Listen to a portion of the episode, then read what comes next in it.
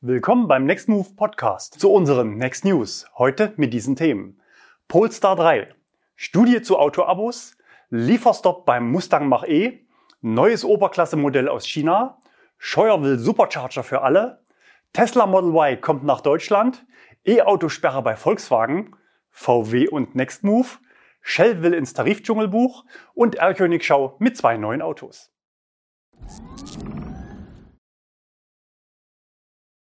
Polestar 3.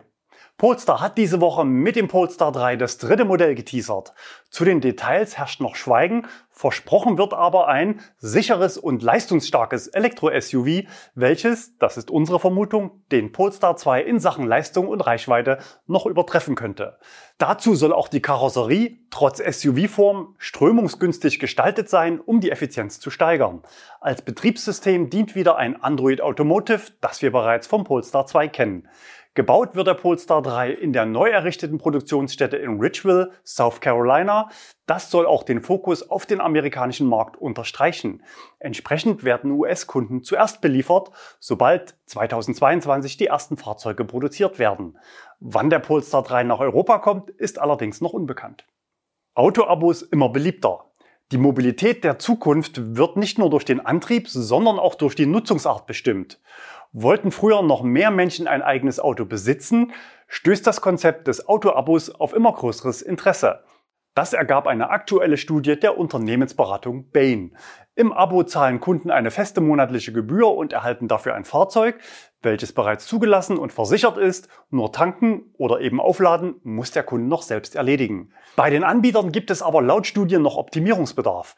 So sind derzeit quasi alle Angebote auf Neuwagen ausgerichtet, obwohl viele Kunden auch ein gebrauchtes Fahrzeug fahren würden. Auch der Wunsch nach einer hohen Flexibilität wird nicht von allen Anbietern ausreichend berücksichtigt.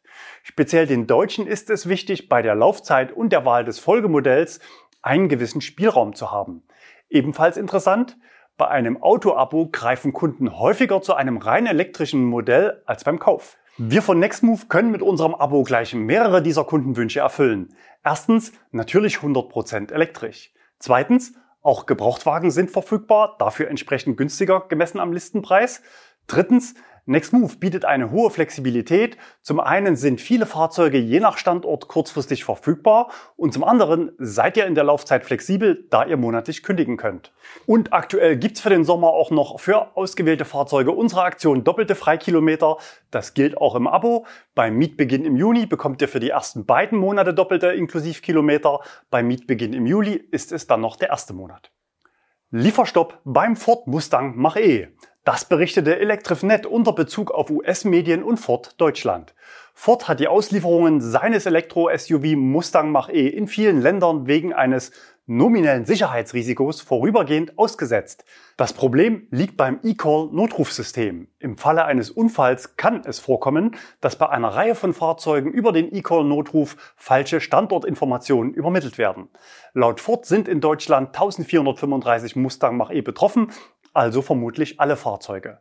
Bereits ausgelieferte Mustang Mach-E sollen ein Over-the-Air-Update erhalten. Das eCall-System ist für Autos, die nach 2018 gebaut wurden, in der EU Vorschrift. Wenn euch der Mustang Mach-E interessiert und ihr ihn bisher auf dem Kanal vermisst habt, dann lohnt sich auf alle Fälle ein Abo und die Glocke nicht vergessen. Neues Oberklasse-Modell aus China. Hongqi EHS 9 heißt das Oberklasse-Flaggschiff, das jetzt in Norwegen in den europäischen Markt startet. Unser Zuschauer Almin war diese Woche bei der Premiere vor Ort dabei und hat uns einige Bilder gesendet. Das Fahrzeug bietet einen Allradantrieb mit 405 Kilowatt Leistung, die die ca. 2,6 Tonnen in 5 Sekunden auf 100 Kilometer beschleunigen. Akkupacks von 84 bzw. 99 Kilowattstunden bieten bis zu 450 Kilometer Reichweite nach WLTP. Es gibt drei Varianten und die Preise liegen im Bereich zwischen 60 und 80.000 Euro. Mit 5,21 Meter Länge bietet das Auto Platz für wahlweise sechs oder sieben Personen. Schnelles Laden an CCS kann das Auto mit bis zu 100 Kilowatt Leistung, normales Laden mit 11 Kilowatt.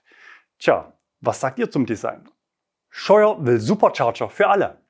Bundesverkehrsminister Andreas Scheuer will sich in nächster Zeit verstärkt für eine Verbesserung der Ladeinfrastruktur für E-Autos einsetzen. Dazu hat er wieder einmal Tesla ins Visier genommen, mit der Forderung, die Supercharger künftig für alle E-Autos zur Verfügung zu stellen. Genauere Angaben zu seinen Plänen machte er zwar nicht, zeigte sich aber zuversichtlich bei der Lösungsfindung. Für die Nutzer anderer Marken wäre das eine gute Nachricht, denn die Supercharger werden von Tesla-Fahrern für ihre exzellente Verfügbarkeit, einfache Handhabe und das faire Preismodell sehr geschätzt. Tesla hat über viele Jahre mühsam aufgebaut zu einer Zeit, als E-Autos noch nicht boomten und alle anderen Hersteller lieber abwarteten, als in Vorleistung zu gehen. Diese Woche meldete Tesla den tausendsten Supercharger-Ladepunkt in Deutschland. Insgesamt gibt es über 90 Standorte. Öffentlich zugängliche Infrastruktur wird seit einigen Jahren auch umfangreich vom Staat gefördert. Ionity steht hier immer wieder in der Kritik, dass sie einerseits Fördermittel kassieren und andererseits Abwehrpreise von Nicht-Club-Mitgliedern verlangen. Aber auch das Tesla-Angebot gibt es nicht zum Nulltarif, denn der Kauf eines Teslas ist der Finanzierungsbeitrag der Nutzer für den Ausbau der Supercharger. Und hier liegt der Streitpunkt. Denn Kritiker befürchten deutliche Nachteile für Tesla-Kunden, die den Ausbau des Netzwerkes letztendlich bezahlt haben. So seien Supercharger seit dem Verkauf des Model 3 schon jetzt deutlich häufiger in Benutzung als zuvor. Eine Nutzung durch alle E-Autos würde regelmäßig zur Überfüllung und damit Wartezeiten für alle Beteiligten führen. An Großreisetagen war das Supercharger-Netz vor der Pandemie punktuell an seine Grenzen gestoßen. Ich bin gespannt auf den kommenden Ferienbeginn. Das wird der erste Stresstest nach dem Lockdown. Was wird wohl schneller gewachsen sein? Die Anzahl der Supercharger oder die Tesla-Flotte in Europa? Aber es geht auch um die Bezahlung. Scheuer wünscht sich eine einheitliche Bezahlmöglichkeit, etwa mit dem Smartphone. Das wäre ein Downgrade für Tesla-Fahrer, wo die Abrechnung derzeit komplett automatisch im Hintergrund passiert. Ein möglicher Kompromiss, der beide Seiten zufriedenstellen könnte, wäre ein dynamisches Supercharger-Angebot, bei dem Tesla je nach Verkehrsaufkommen nur einen Teil der Ladestationen für alle E-Autos freigibt. Ein weiterer Steuerungsmechanismus wäre auch der Preis, welcher etwa zu den Stoßzeiten angehoben und bei geringerer Verkehrsdichte wieder reduziert werden kann, um die Auslastung der Supercharger auszugleichen. Wir hatten hier auf dem Kanal schon häufiger über eine Öffnung spekuliert und nicht nur das, wir haben bereits gezeigt, dass es technisch tatsächlich funktioniert und in einem Video gezeigt, wie VW ID3, ein Porsche Taycan und diverse andere E-Autos an einem Supercharger laden konnten. Das Video findet ihr oben rechts. Ionity zeigt beim Preis, wie es auch Tesla machen könnte. Clubmitglieder zahlen um die 30 Cent pro Kilowattstunde, alle anderen rund 80 Cent. Auch für das dynamische Pricing zu unterschiedlichen Tageszeiten hatten wir bereits Beispiele aus dem Ausland geliefert. Technisch geht es also. Es gibt aber auch eine echte Hürde. Die Kabel am Supercharger sind aktuell sehr kurz, da sie für den Tesla ChargePort hinten links optimiert sind. Auf Twitter haben wir diese Woche unsere Follower gefragt, ob Tesla die Supercharger für alle Marken freigeben soll. Sechs von zehn Teilnehmern haben sich dagegen ausgesprochen. Was denkst du über den neuen Anstoß unseres Verkehrsministers? Worauf könnte Scheuers Zuversicht beruhen? Wird sich der deutsche Staat ins Supercharger-Netz einkaufen? Schreib uns deine Meinung gerne in die Kommentare. Tesla Model Y kommt nach Deutschland. In der Tesla-Community macht derzeit ein spannendes Gerücht die Runde. Auslöser ist der langjährige Tesla-Experte Troy Teslaik, der als bestens verdrahtet gilt und eine hohe Trefferquote für seine Aussagen vorzuweisen hat. Seinen Informationen nach plant Tesla den Export von in China hergestellten Tesla Model Y an europäische Kunden. Die Auslieferungen des Model Y in Europa könnten bereits zu Beginn des dritten Quartals 2021 beginnen, also nicht mehr lange hin. Als Grund wird zum einen die hohe Nachfrage genannt und zum anderen die Verzögerung beim Bau der Gigafactory 4 in Grünheide. Die Fabrik liegt bereits jetzt hinter dem ambitionierten Zeitplan zurück. Ursprünglich wollte man im Mai fertig sein. Derzeit wird noch von Ende 2021 gesprochen. Ein Produktionsanlauf dieses Jahr ist also noch möglich, aber vermutlich nur mit geringen Stückzahlen. Doch die Fertigstellung könnte sich weiter verzögern, da Umweltschützer in dieser Woche erneut Klage eingereicht haben und einen Baustopp fordern. Es geht um Themen wie die Behandlung von Wasser und von chemischen Nebenprodukten. Weil Tesla die Fabrik kontinuierlich umplant, muss das Projekt erneut öffentlich ausgelegt werden, was weitere Klagen nach sich ziehen könnte. Wir halten die Quelle und das Gerücht zum vorzeitigen Import aus China für sehr plausibel. Treue Zuschauer unseres Kanals erinnern sich, dass wir im Januar die Prognose gewagt hatten, dass Tesla bereits im zweiten oder dritten Quartal Model Y aus China importieren müsse, um nicht weiter Marktanteile zu verlieren. Als Grund haben wir das schnell wachsende Angebot an Elektro-Crossover-SUVs auf dem europäischen Markt 2021 genannt. VW ID4, Skoda Enyaq, Ford Mustang Mach-E, Hyundai Ioniq 5 sind bereits beim Kunden, Kia EV6, Audi Q4 e-tron, BMW iX und Mercedes EQB folgen in den kommenden Wochen und Monaten. Zum ersten Mal ist Tesla nicht First Mover, sondern kommt in Europa später als der Wettbewerb auf den Markt und das im wichtigsten Marktsegment Kompakt-SUV. Tesla-Fans warten natürlich auf das Model Y, aber der Großteil der Kunden ist nicht festgelegt und will nicht auf unbestimmte Zeit warten. Es würde also absolut Sinn ergeben, dass Tesla das Model Y bereits im Sommer auf den Markt bringt, Flagge zeigt und Neukunden davon abhält, ein anderes Fahrzeug zu ordern. Wir hatten euch damals gefragt, ob ihr lieber ein chinesisches oder deutsches Model Y fahren möchtet. Über 80 Prozent hatten sich für Made in Germany ausgesprochen. Wenn du bereits eine Anzahlung von 2000 Euro für dein Model Y geleistet hast, dann kannst du dich schon mal mit der Frage auseinandersetzen, denn Tesla könnte sie dir vermutlich ab Juli am Telefon stellen. Wir stellen euch daher die Frage erneut, wie würdest du dich entscheiden? Je eher, desto besser. Ich nehme das Made in China Model Y.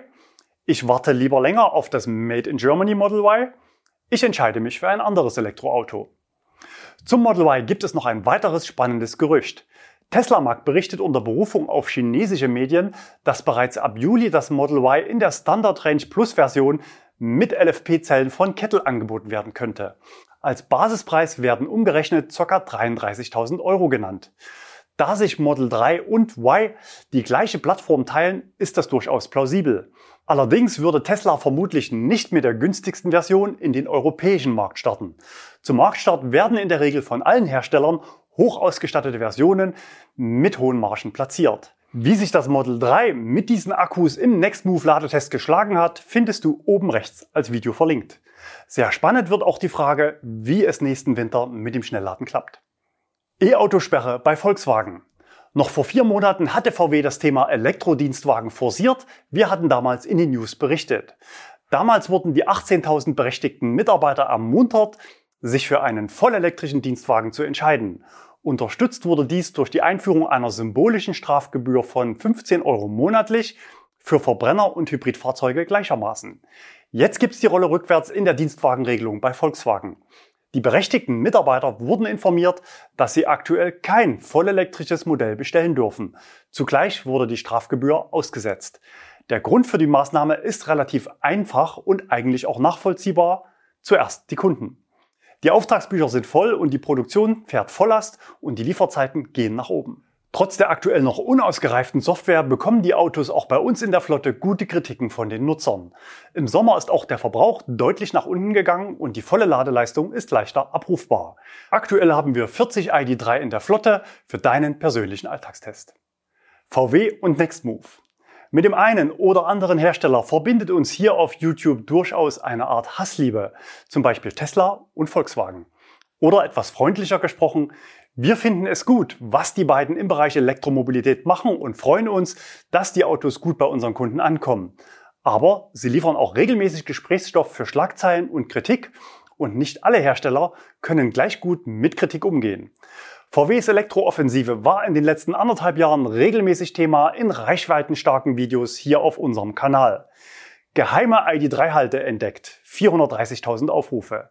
Der große Vergleich des ID3 im Wettbewerb, knapp 270.000 Aufrufe. 22 fiese Software-Bugs, 176.000 Aufrufe.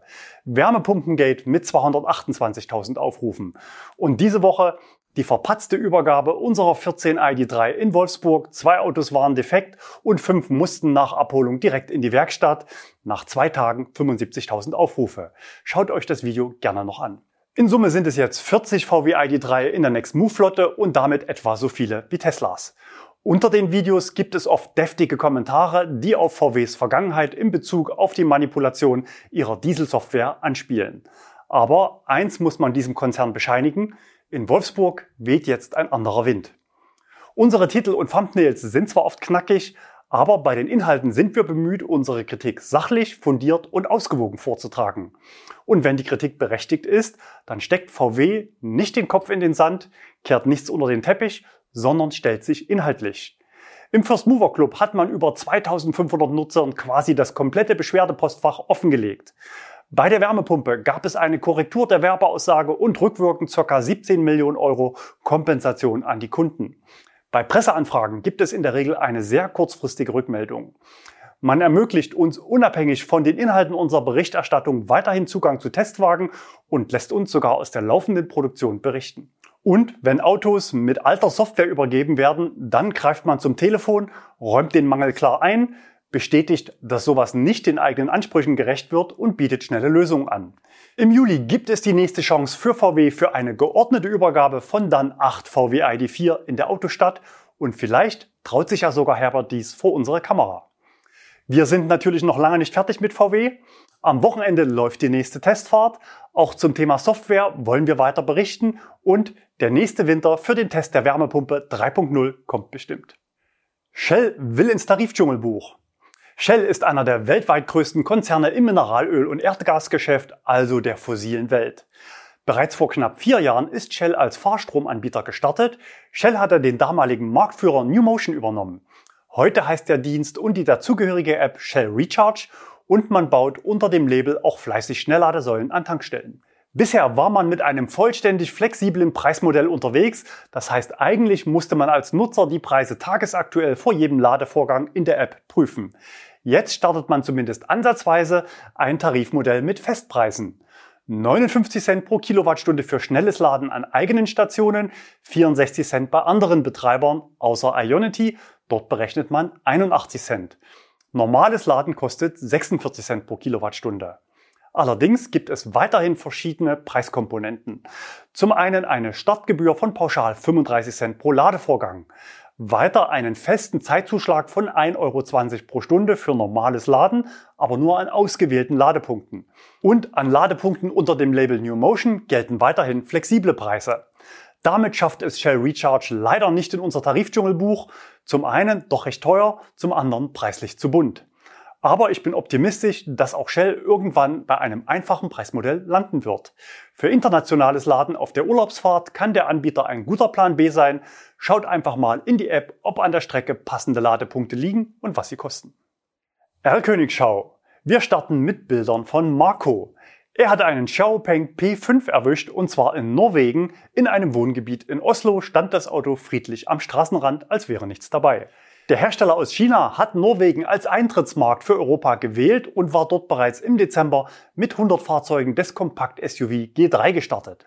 Neben der Luxuslimousine P7 ist der P5 das dritte Modell und wird, wie wir sehen, auch schon auf europäischen Straßen getestet. Das Auto war nur mäßig getarnt und im Innenraum lag noch einiges an Test- und Diagnoseequipment. Vielen Dank an Marco für diese Bilder. Du willst auch in die Next News? Dann sende uns Fotos oder Videos von deinen Begegnungen an insider@nextmove.de. Letzte Woche hatten wir den Renault Megane zur Verhandlung ausgeschrieben. Unser Zuschauer Erik hat das scheue Tier an der Wasserstelle erwischt und zwar bei Ionity in Montelimar in Frankreich. Die Ladeleistung wäre noch interessant gewesen, also bitte auch das Display der Ladesäule mit fotografieren. Weiter geht's mit einem Kia EV6, erwischt von Florian am Autohof Heiger. Einen Ladevorgang gab es leider nicht zu vermelden. Aus dem Süden Deutschlands, nämlich von der A9 bei München, hat uns Elias diese Bilder gesendet. Vermutlich war es ein BMW i7. Der Testwagen war flott unterwegs und geht vermutlich sogar etwas schneller als 200 Kilometer pro Stunde. Und wir haben Bilder von Luis. Das Auto war mit roten Kennzeichen unterwegs, vermutlich elektrisch und vermutlich ein Citroën. Das waren unsere Next News Nummer 158. Wenn es euch gefallen hat, lasst einen Daumen nach oben da. Wir sehen uns hoffentlich wieder nächste Woche. Bis dahin, bleibt gesund und fahrt elektrisch. Mann, ist es warm heute.